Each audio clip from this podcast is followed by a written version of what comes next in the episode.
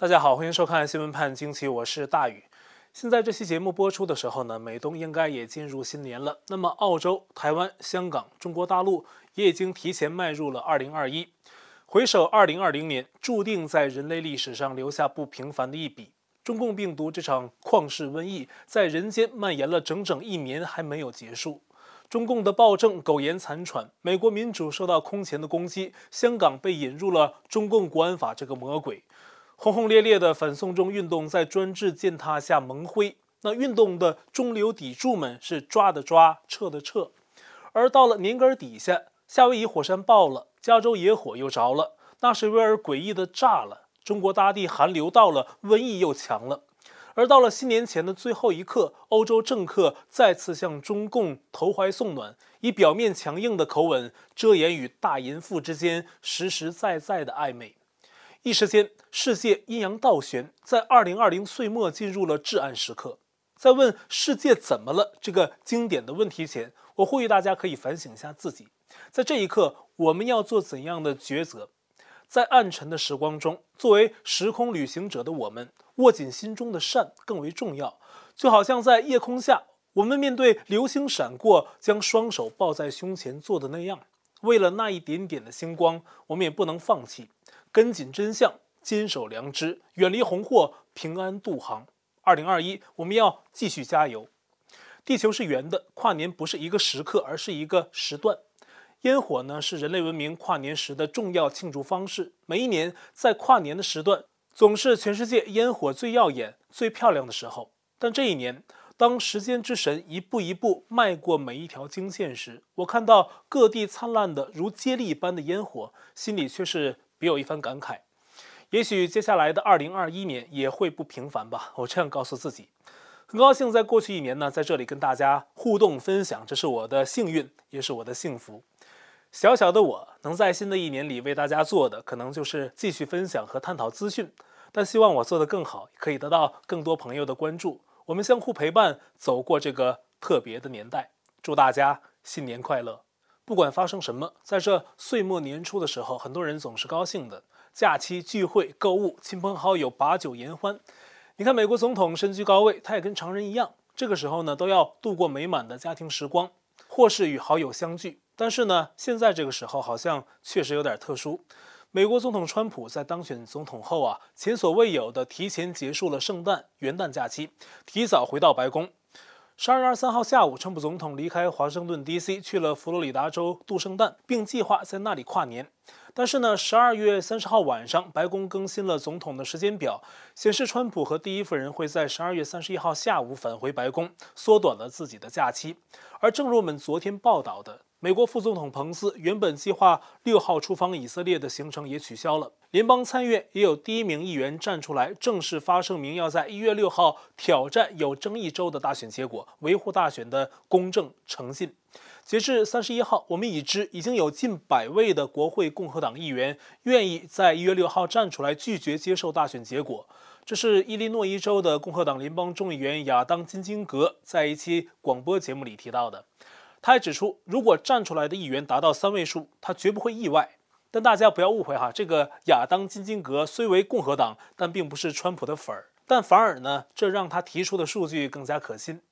美国媒体佛罗里达人也报道了这件事啊，其出版人哈维尔曼加雷斯评价说呀，任何在一月六号不支持川普的共和党议员都别想在竞选连任时取胜了。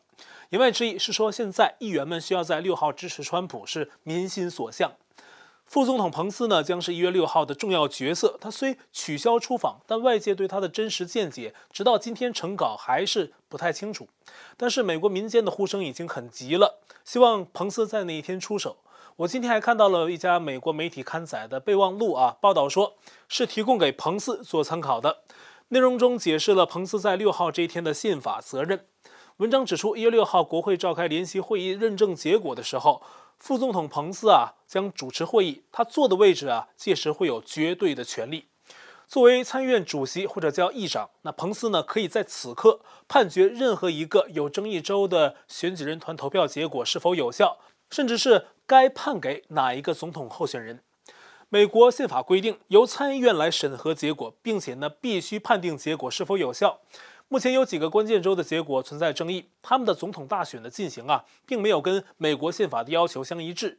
这些州的结果应该被判为无效。把这些州的选举人团票数减去之后呢，无论拜登还是川普都不够当选总统二百七十票门槛。这时呢，要么各州议会重新任命选举人再投票，要么呢由国会全面选举来决定下任总统和副总统。以上无论哪一种，目前的分析都指出对川普有利。那我们具体点说，彭斯在当天呢会收到来自各个州的信封，那信封里呢装着的是各个州的选举人的投票及相应的结果。但是呢，这里面有七个州要递给彭斯的是两个信封，一封给拜登的，一封给川普的。这些州分别是宾夕法尼亚、乔治亚、密歇根、威斯康辛、亚利桑那、内华达、新墨西哥。他们在十二月十四号分别有州政府指定的选举人投票，还有共和党自己指定的选举人投票，所以得出了不同的结果。那一旦选拜登的结果被否决，那么共和党的投票结果就可以跟进补上，这是一种情形哈。那另外一种情形是提交两种结果的州呢，彭斯有无可置疑的权利宣布这些州结果有争议，对两种结果都不接受。那然后呢，只计算剩余其他那些州的选举人票数，这样排除那七个州呢，川普剩二百三十二票，而拜登呢只剩下二百二十二票。那么这很可能啊就触发全面选举，由众议院选下届总统，参议院选副总统。这些之前我们节目也谈到过哈，但是呢，有些话我们没有说。我看到的这篇备忘录呢，提出了这样的观点。然而，彭斯这样做也是要经历很大风险的。我们想象一下，一旦彭斯在一月六号那天宣布我不接受这些州的争议结果，甚至宣布全面选举，那就意味着左派这么多年的一切白忙活了。获得连任的川普会对他们构成极大的生存威胁，左派会视此为生死之争，进而疯狂反扑。会发生什么我不知道啊，但是比较可以肯定的是，美国左派会立即歇斯底里。国会里较为极端的民主党、社会上的左派势力、左派主流媒体、潜藏在美国政府内部还有情报界的沼泽鳄鱼，也许都会跳出来殊死一搏。至少，至少那些左派媒体会铺天盖地的炮轰左派人物的癫狂喊话，以及极左分子啊上街闹事，极尽阻挠撒泼。也许呢，这也正是这种阻力啊，造成川普团队在目前阶段寻求维护选举公正的努力举步维艰，不少人甚至受到了生命威胁。但是呢，一旦成功了。度过这个阶段，那么彭斯和川普将成为拯救美国的人物，他们也将有机会更大力度地重建国家，实现未尽的两个选战承诺，清理沼泽并抓捕腐败分子，甚至更多。这份备忘录呢，还提到了一个更加敏感的话题，就是川普如果一旦取得连任，那么美国与中共是否会开战的问题。备忘录认为，川普政府自始至现在对中共的打击以及中共各种阴谋手段的反击，已经像是战鼓的鼓点响起。美国大选的问题一直追查下去啊，发现背后是中共在策划、在搞鬼。最近针对美国政府和军方的大规模网攻，中共呢也被指出是最主要角色，俄罗斯呢只是某种程度的配角。川普政府也在大选后唯独加大对中共的打击力度。而连任后的川普可能将把绝大部分中共在美国的活动都清理掉。二零二零年美国关闭的休斯顿中领馆只是个开始，那是个中共的特务中心，而且关闭前呢还在那里运作超级计算机系统，涉及直接给推特、脸书以及其他社交媒体平台灌输虚假信息，并且利用 AI 识别在 TikTok 等平台上。那么针对 BLM、Antifa 这种极左组织表达怜悯的人呢，识别之后就开始针对性的给他们输送视频资料，例如。告诉他们如何开展骚乱等等。而在这个间谍窝被关闭的前一天，间谍们在后院焚烧文件的龌龊画面传遍世界，暴露给全球。而中共的所作所为已经是一种战争行为。当川普连任，清理并揭露更多中共因素之后，中共在前台的木偶将被摧毁殆尽。那么就面临一个问题：这些木偶的总后台中共政权会不会跳到前面跟美国直接干？这是有可能的。那备忘录提到，一旦美中以某种形式直接开战，川普作为战时总统，在国内也可以做很多事。众所周知的是，战争也是变革的催化剂。那在这个期间呢，川普也有机会对 FBI、CIA 这种机构乃至整个美国政府进行大调整。而目前的阶段，对于川普团队来说，就像诺曼底登陆的前夕，胜负早已不是川普一个人的事。也正因此，一月六号的国会战就变得很重要。拜登团队也对一月六号国会战做出了官方回应，说国会届时认证结果只是一种形式，拜登已经当选。其实呢，是在唱衰一月六号国会战的重要性，而年纪已经七十八岁的拜登似乎忘记自己当选哈，在十二月二十九号的一场记者会上，竟然对着媒体称呼自己的副手贺锦丽是当选总统。有的媒体调侃说，这是拜登无意间说漏了嘴啊，暴露出贺锦丽将有机会按第一顺位继承人的身份接替他成为美国总统。其实呢，拜登的人品、家庭丑闻、做总统的资质，本身就会让人们对他赢得八千多万张选票啊产生质疑。再加上实实在在的海量的证据，如果美国的法院系统可以正常公正的运作，那么什么国会战啊、议会战啊，甚至我们常提到的戒严军管啊，这些麻烦都可以避免。但很显然，美国的法院并没有正常运作。但是，川普在法律渠道争取公正的努力还是没有放弃。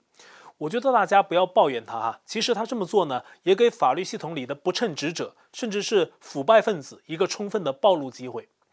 那最近这段时间，川普的法律团队呢，也确实是一直没有休息，加班工作。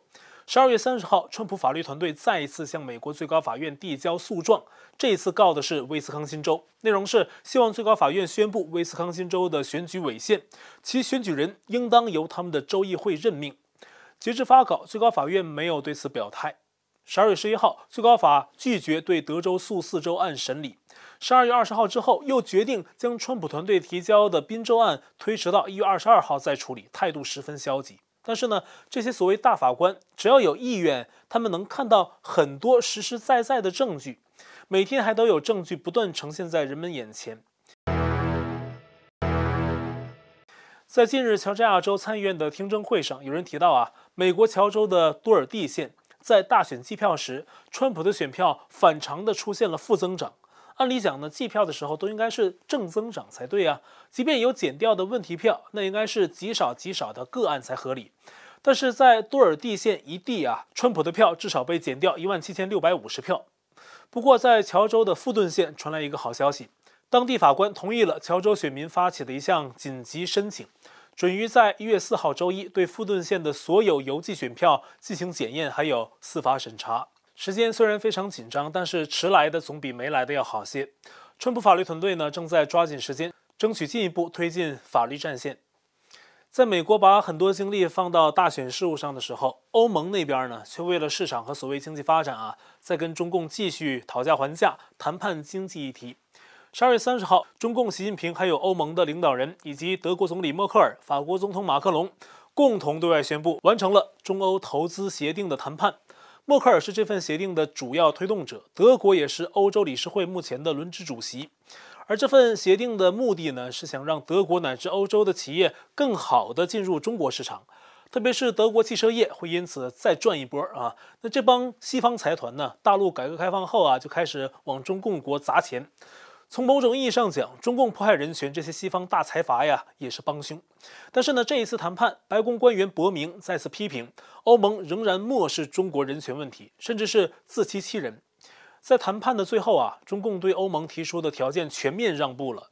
比如谈判中的一个最后障碍是要求中共有效执行国际劳工组织公约，其中包括禁止强迫劳动的条款。我们都知道啊，在中共国的内地还有新疆，很多监狱或者集中营设施里面，人们被无偿强制劳动，像奴隶一样。但是在跟欧盟谈判时，中共同意将智力批准含有禁止强制劳动的国际劳动组织公约，还是习近平亲口承诺的。然后呢，欧盟参与谈判的官员就是皆大欢喜啊，说：“哎呀，这个中共让步了啊，中欧投资协定完成了。”接下来就等欧洲议会批准了。但是呢，非常可笑的是，中共的承诺值几个钱呢？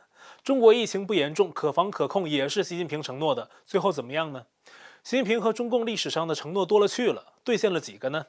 中共二零二零年刚刚撕毁了中英联合声明，把香港内地化，欧盟难道看不到吗？所以，美国白宫官员伯明就批评欧盟说呀：“我们不能再自欺欺人地认为北京会尊重劳工权利。欧盟不顾北京严重侵犯人权的行为，急于合作是扯下了一块遮羞布。”欧盟应该好好看看现在日本解密出的文件。那么十二月底，日本刚刚罕见解密了多达二十六册外交文书，有一万多页内容啊，含有非常机密的资料，是二战之后日本少有的一次解密政府文件的行动。其中就提到了日本政府一九八九六四事件后对中共问题的处理。解密文件显示，日本在六四事件之后啊，对外宣称从人道角度来说，我们完全无法容忍。可是转过头来，日本就坚持反对西方国家对中共采取过于强硬的制裁措施。一九八九年七月，在巴黎召开的 G 七峰会上，西方国家商讨进一步制裁中共，就遇到了日本的阻力。那当时呢，日本是中共国最大的援助国，总计的经济生产力也是当时中国的八倍。在日本的促动下，G 七国家最后的共识是避免孤立中国，才能让它改革。随后呢，日本跟中共又很快走进蜜月期。一九九零年七月，日本恢复了对中共的援助，但是看看现在，中共国的经济体量已经超过了日本，而中共呢，也已经成了区域安全的重大的不安因素。日本朝日新闻发表社论说，日本应该反思当年的软弱，吸取教训，而这个教训呢，也同样适用于欧盟，还有世界其他国家。有太多证据可以证明，腰包鼓起来的中共并没有造福世界，而是成了世界的毒瘤。比如，另外一个最新的消息指出啊，十二月十七号，白宫国家安全顾问奥布莱恩向川普总统口头汇报说，目前美国解密的文件显示，中共向阿富汗的一些非国家组织提供经费，让他们去攻击驻阿富汗的美军。还有一位官员透露啊，中共通过奖金还有经济刺激为诱饵，鼓励阿富汗的非国家组织袭击美国军人。甚至二零二零年二月之后还在发生。目前的消息并没有明确说这个非国家组织是否就是塔利班。美国安全部门正在全力调查这个案件，但是塔利班组织使用中共制造的武器已经是不争的事实。同时有分析指出，中共支援塔利班除了要打击美国，还有一个邪恶的目的，就是呢不希望阿富汗成为中国境内穆斯林的退路。还有在台海也是呀，整个二零二零年啊，中共有超过三百八十架次的军机骚扰台湾。这是中华民国国防部十二月三十号向外界报告的数据。为了遏制中共的嚣张，川普政府二零二零年一共十三次派军舰穿越台海。那最后一次呢，就发生在十二月三十一号，美国第七舰队的两艘驱逐舰穿越了台湾海峡。中共国防部回应说，这是美军炫耀武力、挑衅搅局。但是比起共机的三百八十多次侵扰，我想说美军还太低调了呢。这些还都是中共对国外的举动，对一般民众来说呢，还不直接构成日常的影响。但是中国大陆的民众呢，已经是长期忍受着中共的谎言暴力统治。现在瘟疫又紧张起来了嘛？那中共呢，还是一味的掩盖。海外媒体看中国得到了一个大连知情人士的爆料啊，他指出啊，大连政府向外界公布说，十二月底大连的确诊人数是三十八人。其实目前我还不知道有没有更新哈。那最近的数字是三十八人确诊，但是呢，没有通报是否有人死亡。这名知情人说呀，实际上全国已经有十六个紧急医疗团队到大连了，情况很紧张。大连市政府下达了死任务，要求严防扩散，并且不到万不得已不能率先公布死亡病例。距离大连不远的沈阳市疫情也很严重。十二月三十一号，沈阳市政府开新闻会说，当地已经出现了家庭聚集性的病例，这是个非常危险的讯号。